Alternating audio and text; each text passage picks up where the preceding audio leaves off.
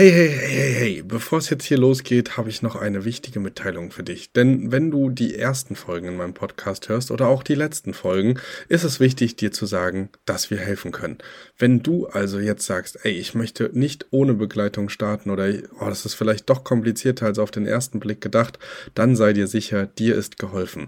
Unten in den Show Notes findest du einen Bewerbungslink zu unserem Mentoring-Programm und da wirst du auch nochmal darüber aufgeklärt, was genau und wie das ganze Programm aussehen kann und wo du am besten starten solltest. Also zögere nicht und sicher dir jetzt ein erstes Gespräch für die Mentoring-Begleitung. Und jetzt ganz viel Spaß beim Hören.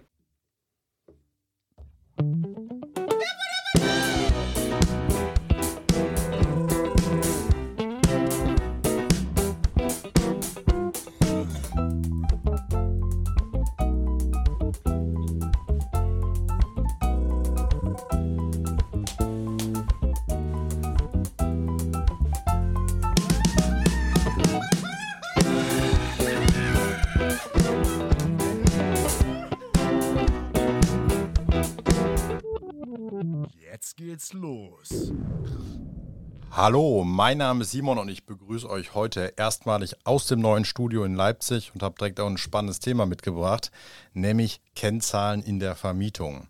Jetzt werden sich einige denken, Mensch, Zahlen, da habe ich es doch sowieso nicht mit. Aber ich werde euch jetzt zeigen, warum das ein wichtiges Thema ist und warum ihr euch dem Ganzen annehmen solltet. Und eins ist mir äh, wichtig vorab zu sagen, man kann fast alles messen.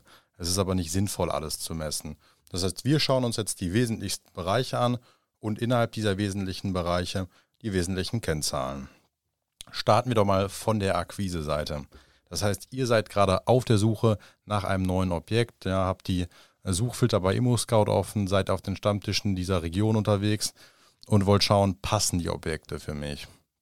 Und häufig hört man immer so die Aussagen, Mensch, ich nehme nur kleine Wohnungen oder irgendwie kleine Studio-Apartments und viele Leute ja, haben auch immer ein bisschen die Befürchtung, Mensch, eine große Wohnung, das ist doch viel zu viel Fläche, die muss ich ja auch bewirtschaften. Und dahinter steckt eine ganz, ganz wichtige Grundannahme und auch eine, wichtige Grundaussage, die auch korrekt ist, die sich aber viele nicht bewusst sind. Und das ist das Thema Flächenproduktivität. Und das ist eine ganz, ganz wesentliche Kennzahl, sowohl bei uns in der Beherbergung als auch in anderen Wirtschaftsbereichen, wie beispielsweise dem Einzelhandel. Und was ist die Flächenproduktivität bei uns in der Beherbergung? Wir haben als, sag ich mal, emsige Kaufleute immer ein Ziel. Wir möchten möglichst wenig reinstecken und wir möchten möglichst viel rausbekommen, damit wir einen ja, guten Gewinn für uns generieren können.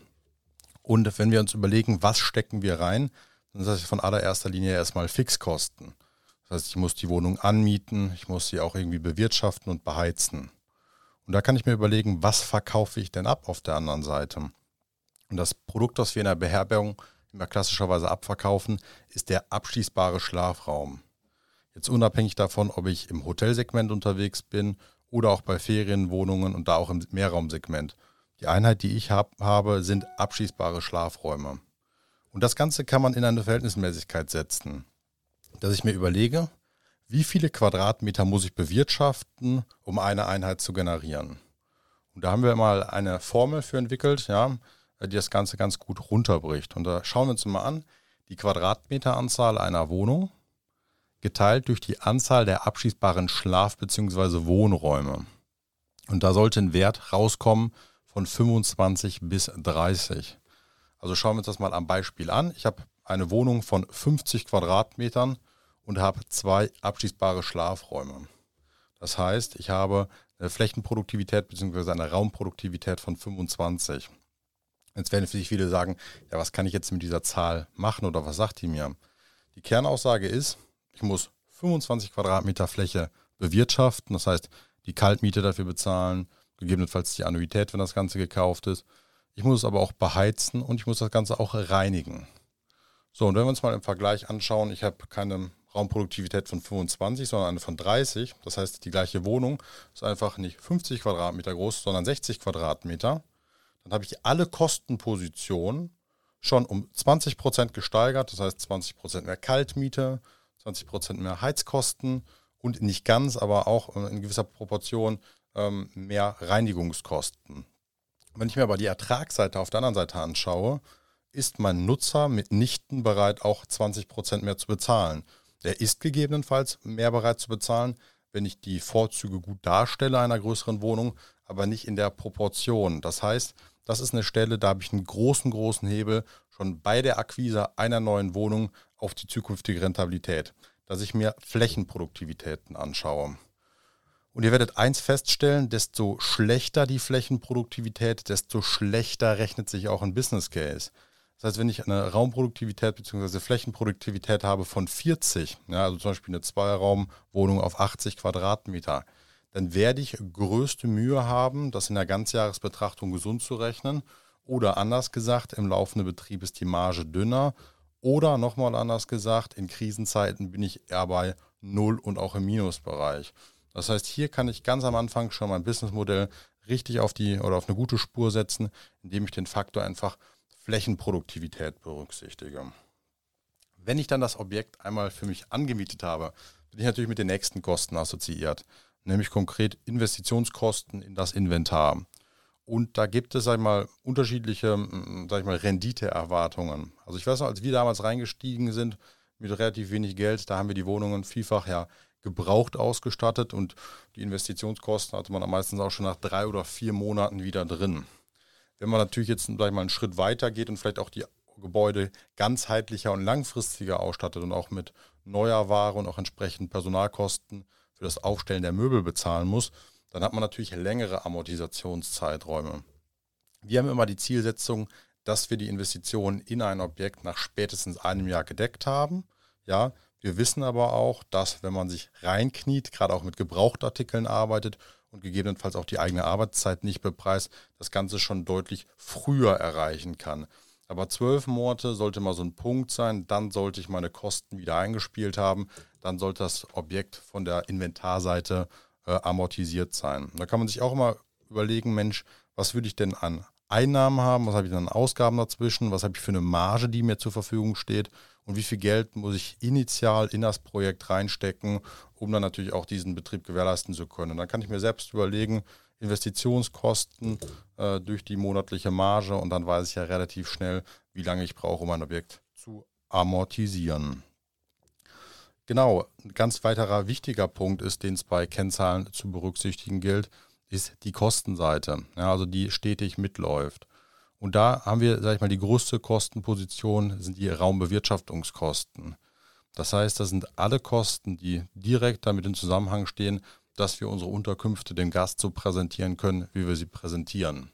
Und das beginnt sicherlich, sage ich mal, bei der Immobilie, sprich Kaltmieten oder monatliche Annuitäten. Das geht weiter über ja, klassische Bewirtschaftungskosten wie äh, Strom und äh, Warmwasser und Heizung und es geht aber auch noch einen Schritt weiter, nämlich Personalkosten für die Reinigungskräfte und für die Wäsche. Und im Sum-Up, also in der ganzheitlichen Betrachtung, ähm, streben wir dann Wert an von ungefähr 55 Prozent und drunter. Also das heißt, 55 Prozent ist unsere Oberkante. Das heißt, wenn ich mir meine gesamten Raumbewirtschaftungskosten anschaue, sollten diese maximal 55 Prozent von meinem Gesamtnettoumsatz ausmachen. Das ist auch mal so eine spannende Benchmark und wir schauen uns die einzelnen Kostenpositionen natürlich in sich auch an. Und da kann man immer sehen, ja, zeig mir deine Excel-Tabelle und ich zeige dir dein Portfolio.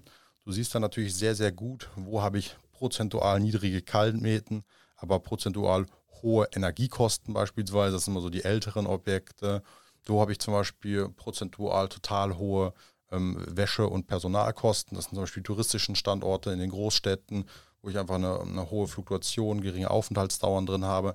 Das heißt, ich kann anhand dieser Zahlen ganz, ganz viel sehen und kann auch basierend auf den Zahlen entsprechende Maßnahmen ableiten, um die Zahlen entsprechend zu verbessern. Was ist noch ein wichtiger Punkt? Die Gewinnmarge. Ja, das ist ja das, wofür wir es am Ende auch machen. Der Gewinn ist das, wovon man gegebenenfalls lebt oder einfach das Unternehmen aufbaut, entwickelt und einfach eine langfristige Basis schafft. Und eins muss klar sein, es gibt nicht nur Skalierungseffekte. Ne? Wir kennen das klassischerweise vielleicht aus dem E-Commerce oder aus dem Handel. Desto größer die Bezugsmenge, desto günstiger die äh, Preise, zu denen man die Produkte beziehen kann.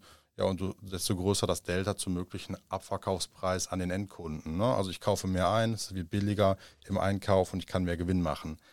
Diese Effekte habe ich nicht nur beim Größerwerden. Weil, ihr müsst euch überlegen, wenn ich es mal ganz auf die Anfangsstufe breche, ich habe vielleicht irgendwie eine Dachgeschosswohnung bei mir, Äh, wenn ich meine Reinigung mache, dann putze ich die Wohnung vielleicht oben direkt mit, ich oder meine Partnerin. Ja, die Wäsche waschen wir auch bei uns zu Hause mit.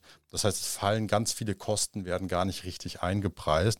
Das heißt, die vermeintliche Marge in Euro, die auf dem Konto steht, ist dann erstmal deutlich größer. Wenn jemand anruft, gehe ich vielleicht auch selber dran und wenn der Wasser mal tropft, dann ähm, ja, repariere ich das Ganze auch. Desto größer ich werde und desto weiter ich das Geschäftsmodell entwickle und desto automatischer ich das Ganze auch gestalten möchte, desto intensiver arbeite ich natürlich auch mit Mitarbeitern. Und diese Mitarbeiter kosten unterm Strich auch Geld. Das heißt, die prozentual größte Marge werde ich ganz am Anfang haben, wenn ich alles selber mache und die ganzen Kosten nicht eingepreist sind über Personalkosten oder Dienstleister, die ich für das Ganze beschaffe. Und da sind gut und gerne auch Margen von über 50 Prozent möglich. Also das kennt man eigentlich nur so aus äh, Branchen wie vielleicht irgendwie der Pharmazie oder Ölindustrie. Da sind riesige Margen auch möglich dann tatsächlich. Wie gesagt, weil ich gegebenenfalls ein bisschen eigene Arbeitsleistung reinstecke. In der langfristigen Betrachtung und wenn wir zum Beispiel als Benchmark große Hotelketten anschauen, zum Beispiel auch ein Motel One, dann liegen die noch so bei 20 bis 25 Prozent Gewinnmarge, was aber, wenn man sich mal so die Gesamtwirtschaft anschaut, immer noch ein sehr, sehr respektabler Wert ist und auch immer noch sehr, sehr ertragreich dafür, dass man ja auch sehr beständige und planbare Einnahmen hat. Und ja, was auch noch eine ganz, ganz wichtige Kennzahl ist zum Schluss, ist einfach die Kundenzufriedenheit. Das heißt, wie zufrieden ist der Gast in Sternen mit mir und meiner Unterkunft und das auch gerne in den einzelnen Bereichen, also Sauberkeit, Lage und so weiter und so fort. Das ist auch ein ganz, ganz wichtiger Gradmesser für das Produkt, was ich auf den Markt gebe, wie wird es angenommen, wie ist das Kundenfeedback und wo sind gegebenenfalls auch Punkte, die ich nachsteuern muss. Das heißt, wenn ich immer eine schlechte Bewertung, sprich Kennzahl für den Bereich Reinigung bekomme, habe ich ja schon mal einen sehr, sehr guten Ansatzpunkt, wo ich dann äh, hebeln kann. Zu guter Letzt vielleicht noch eine Kennzahl, die für den einen oder anderen von euch spannend sein könnte, die mich aber sehr fasziniert hat. Und die habe ich mal vor einiger Zeit in einem Fachbuch aufgegriffen rund um das Thema Hotellerie und Projektentwicklung in der Hotellerie. Und da geht es sich darum, die Verhältnismäßigkeit zwischen den Baukosten und dem, was ein Hotelzimmer am Ende des Tages einspielen soll. Und da gibt es eine relativ einfache Faustformel, dass man sagt, ein Promille, also ein Promille ist ein Tausendstel, der Erstellungskosten dieses Hotelzimmers sollte das im Jahresdurchschnitt pro Nacht einspielen. Also, wenn das Hotelzimmer, also ich habe irgendwie ein Hotelzimmer, das kostet 100.000 Euro, dann sollte das im Jahresdurchschnitt 100 Euro pro Nacht einspielen können. Anders ausgedrückt, eine um, Bruttorendite von etwas über 30 Prozent. Und das fand ich auch nochmal einen sehr, sehr spannenden Benchmark, dass man auch mal einen Bezugspunkt hat für Leute, die sagen, Mensch, ich möchte gezielt Objekte einkaufen. In welcher Verhältnismäßigkeit sollte sich das nämlich rechnen? Es gibt viele Leute und den Fehler und vor dem Fehler befreit es einem auch so ein Stück weit, die kaufen sich Objekte und rechnen das Ganze mit der Kurzzeitvermietung schön. Und die Kurzzeitvermietung sollte immer ein Add-on sein und immer noch ein zusätzlicher Gewinnbringer, sollte aber niemals bei einem Kauf die Basis äh, dieser Investition bilden. Ja, das war es auch schon wieder zum Thema Kennzahlen in der Vermietung. Ich hoffe, ich konnte euch da ein paar Punkte mitgeben. Ich würde mich riesig freuen, wenn wir auch in den Austausch gehen würden über unsere Instagram-Kanäle, also die Kurzzeitvermieter Erhört und auch Sali Homes. Wenn ihr Fragen habt, kontaktiert uns gerne. Und ansonsten würde ich sagen, bis nächstes Mal.